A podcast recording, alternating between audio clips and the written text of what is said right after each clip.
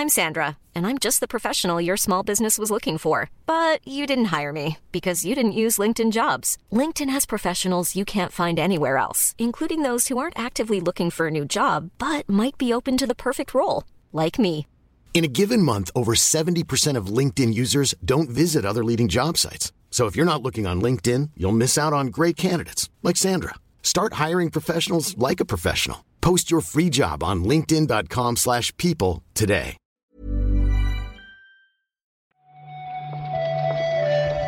Buenos días, bienvenidas, bienvenidos a esta nueva recarga activa. Hoy es martes 31 de enero y vamos a repasar la actualidad del videojuego con Marta Trivi. ¿Qué tal, Marta? Buenos días, Pep. La verdad es que muy bien, estoy estupendamente. Ayer me comí un croissant por si a alguien le, le interesaba. Sí. ¿Pagaste Claro. por él al final o no? Sí, sí, sí, porque los sitios donde los daban gratis eran, eran no veganos. Entonces fue como, mira, no, ¿eh? No, Ya. yo si tengo que pagar, lo pago. Y lo pagué. ¿Y tú qué? ¿Encontraste o no? La verdad es que se, se me medio olvidó, no tuve mucho tiempo y no, no, no comí croissant ayer. Hay que santificar las fiestas, tío. Ya, ya lo sé, ya, ya lo sé. Aunque sea un poco tarde, como el que te felicita el cumpleaños a la mañana siguiente, yo voy a intentar después comprarme uno y comerme uno, sí. A no ser Estupendo. Que hoy sea el día mundial de otra cosa buenísima. La verdad es que no, no lo hemos mirado. tenemos, tenemos que estar más atentos de los días mundiales de comida. Pep, este tiene que ser nuestra visión desde recarga activa. La verdad es que sí. Lo que sí podemos asegurar aquí y ahora es que hoy no es el día mundial del E3.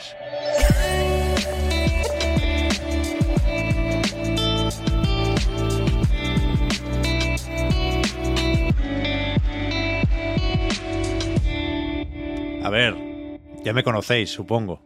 Yo no tengo muchas ganas de hablar de esto, no porque esté triste por el E3, ya lo tengo asumido, sino porque no deja de ser un rumor, aunque es muy fácil de creer, ahora os contamos, y porque sobre todo, yo creo que es una no noticia. Pero bueno, es el, el tema de hoy, desde luego. Dicen desde IGN que en la edición de 2023 del E3 no estarán ni Sony, ni Microsoft, ni Nintendo.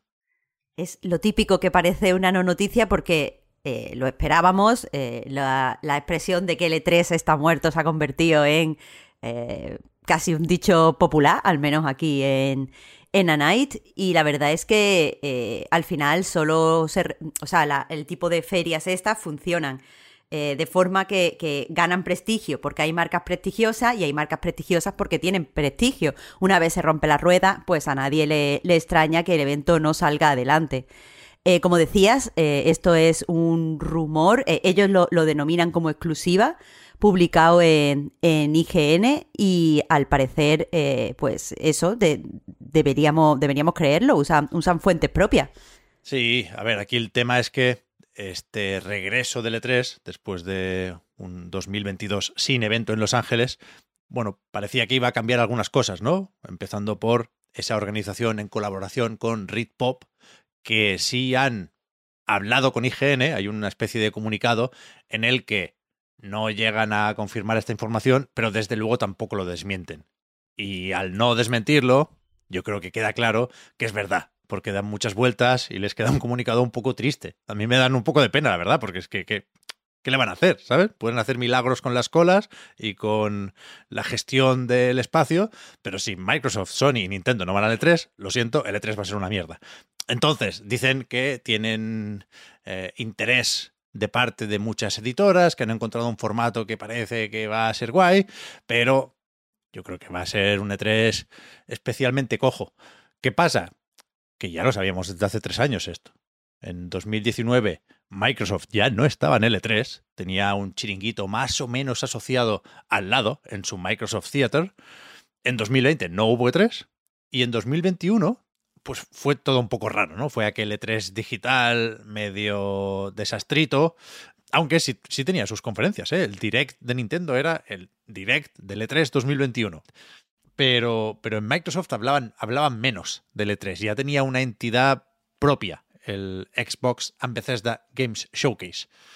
Entonces, eh, yo creo que estaba más o menos claro, alguien podía querer creer en esos esfuerzos de parte de la nueva organización, pero la cuestión es que yo creo que esto era lo esperable. Sobre todo lo de no tener presencia en el Convention Center de Los Ángeles, ¿eh? que al final es lo que determina estar o no en el E3.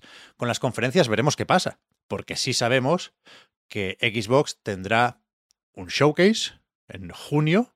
Hablaba de verano eh, la página oficial de Xbox, pero Phil Spencer en la entrevista que comentábamos ayer especificaba junio, o sea, por las mismas fechas del E3, y eh, hablaban de volver a Los Ángeles, con lo cual yo entiendo que habrá algo de presencial. No sé si un fanfest o un evento o una presentación con público, pero, pero algo harán, desde luego. El resto ya veremos. Al final, volviendo al comunicado de Read Pop, eh, lo que tengo que decir es que si tú necesitas escribir que tu feria es el acontecimiento más importante, pues a lo mejor no, es tan importante si tienes que especificarlo. Pero también que eh, yo entiendo que, la gente eh, tenga cierto apego emocional a, a Ale3, sobre todo si, si ha sido como un acontecimiento que ha vivido año tras año, como la fiesta de un pueblo. Pero al final, no sé, yo creo que, no, hemos perdido comunicación eh, por parte de, las empresas, por parte de las editoras, eh, y, está bien a veces ver cómo cada una enfrenta los eventos intentando que refleje su personalidad. No tenemos que quedarnos solo en lo más negativo, Pep. No, no, yo estoy, estoy bien, estoy tranquilo, ya digo. Lo único que pediría, eso sí, es que dejemos de reírle las gracias al villano de Jeff Keighley, que ayer ah, volvió a tuitear sobre su Summer Game Fest, siempre lo hace cuando se producen malas noticias en relación al E3 y vi a algunos que, que, se tomaban su tweet como un anuncio, porque dice el 8 de junio habrá Summer Game Fest. Y esto ya se sabía. Lo que pasa es que el cabrón cuela el recordatorio cuando le interesa.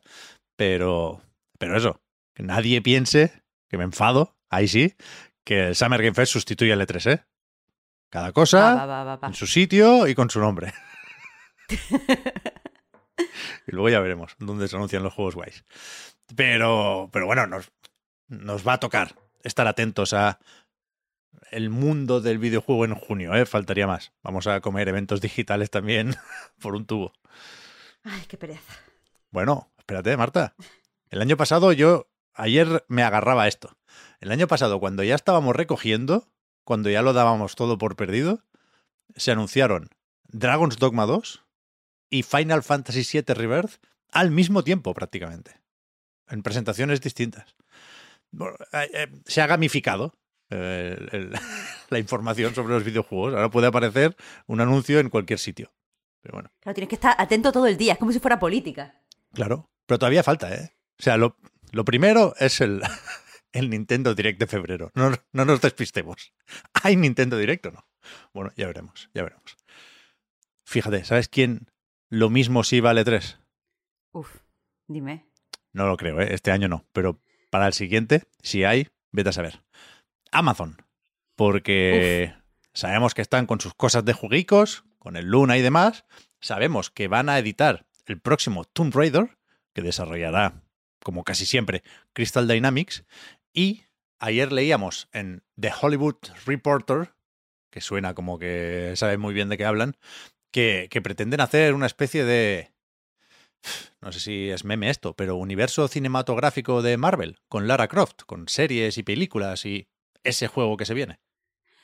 No sabemos exactamente qué, porque como, como tú dices, esto no está confirmado por Amazon. Esto son eh, rumores, lo típico que se publica con eh, tenemos unas fuentes, hay personas que dicen que sea como sea, eh, al parecer uno de estos rumores dice que, Phoebe Waller-Bridge, que recordemos es la actriz, la creadora y la guionista de, de Fleabag, una, una mujer que además no solo mm, como que ahora mismo es un poco como, como eh, muy conocida, muy respetada en círculos más independientes, pero el año que viene cuando, cuando estrenen la película nueva de Indiana Jones, donde ella pues hace el papel de, la hija y ha tenido como, como, parte, ha sido parte del equipo de guionistas. Tiene pinta de que va a ser bastante eh, conocida ya a nivel eh, de cualquier tipo de, usuario. Mm. Y el caso es que dicen los rumores que, está asociada a este proyecto. Entiendo que no para hacer de, de Lara, sino supongo que para escribir o para coordinarlo, para hacer de showrunner, vaya.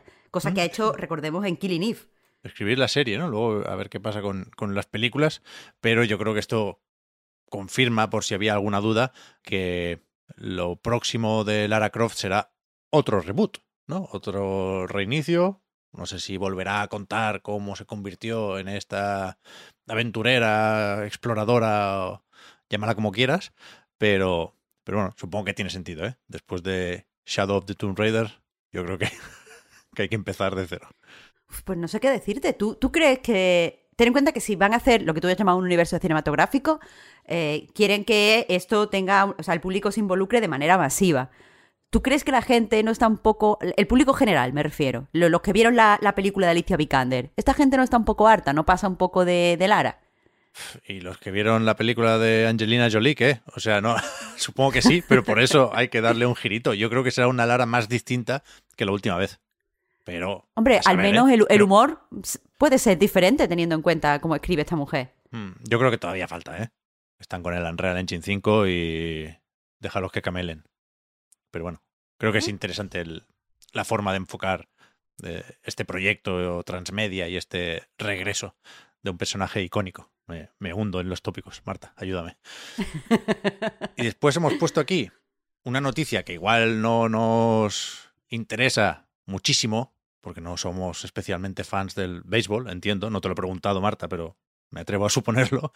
Y, creo que sí hay otras cosas en las que nos podemos fijar o que podemos comentar brevemente en relación a este anuncio de MLB The Show 23, que saldrá el 28 de marzo. Lo que se confirmó ayer es eso, la fecha del 28 de marzo. Vimos también, eh, pues, quién es el deportista que sale en la, portada, que evidentemente, pues, yo no lo conozco, pero se llama Chas Chilmsholm. Y eh, aquí el melmelo que le da salsita a la noticia es que, bueno, el juego es un juego de Sony Studios, sale en muchas plataformas y llega de salida al Game Pass. Claro, que tampoco es un cambio respecto a lo que hubo el año pasado, ¿eh? con MLB de Show 22. Ya estaba en Switch y ya estaba en Xbox y ya estaba en Game Pass Day One. Pero bueno, después de esta serie de acusaciones cruzadas hasta cierto punto, ¿no? Con el tema de Activision Blizzard, parece que la relación, quiero decir, entre Xbox y PlayStation no está en su mejor momento, pero los acuerdos son los acuerdos y esto lo decide la Major League Baseball será, ¿no? Que de hecho es quien edita el juego en plataformas que no son de Sony y ahí pues no hay Call of Duty que valga, ellos quieren poner el béisbol en todas las plataformas y, y así sigue la licencia y el acuerdo.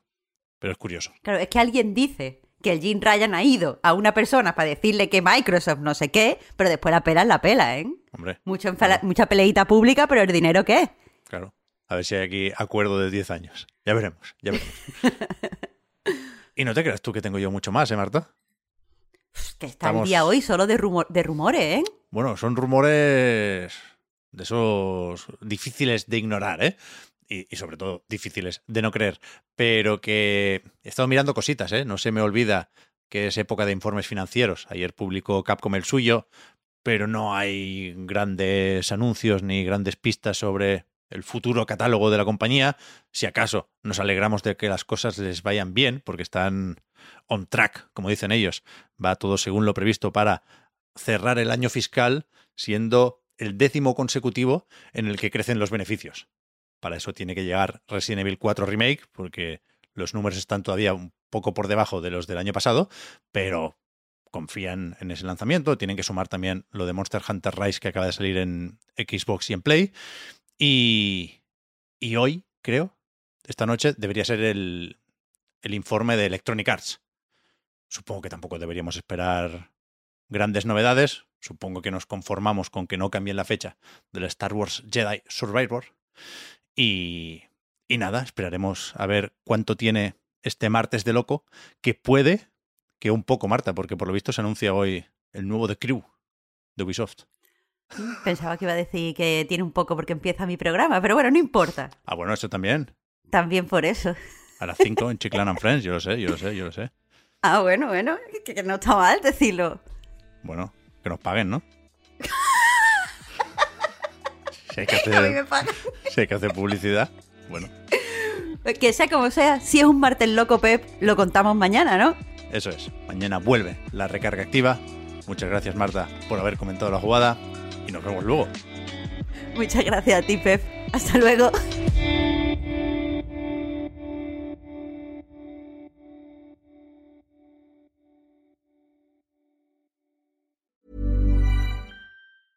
Hiring for your small business? If you're not looking for professionals on LinkedIn, you're looking in the wrong place. That's like looking for your car keys in a fish tank. LinkedIn helps you hire professionals you can't find anywhere else, even those who aren't actively searching for a new job but might be open to the perfect role. In a given month, over 70% of LinkedIn users don't even visit other leading job sites. So start looking in the right place. With LinkedIn, you can hire professionals like a professional. Post your free job on linkedin.com slash people today. Hi, I'm Daniel, founder of Pretty Litter. Cats and cat owners deserve better than any old-fashioned litter. That's why I teamed up with scientists and veterinarians to create Pretty Litter. Its innovative crystal formula has superior odor control and weighs up to 80% less than clay litter. Pretty Litter even monitors health by changing colors to help detect early signs of potential illness. It's the world's smartest kitty litter. Go to prettylitter.com and use code ACAST for 20% off your first order and a free cat toy. Terms and conditions apply. See site for details.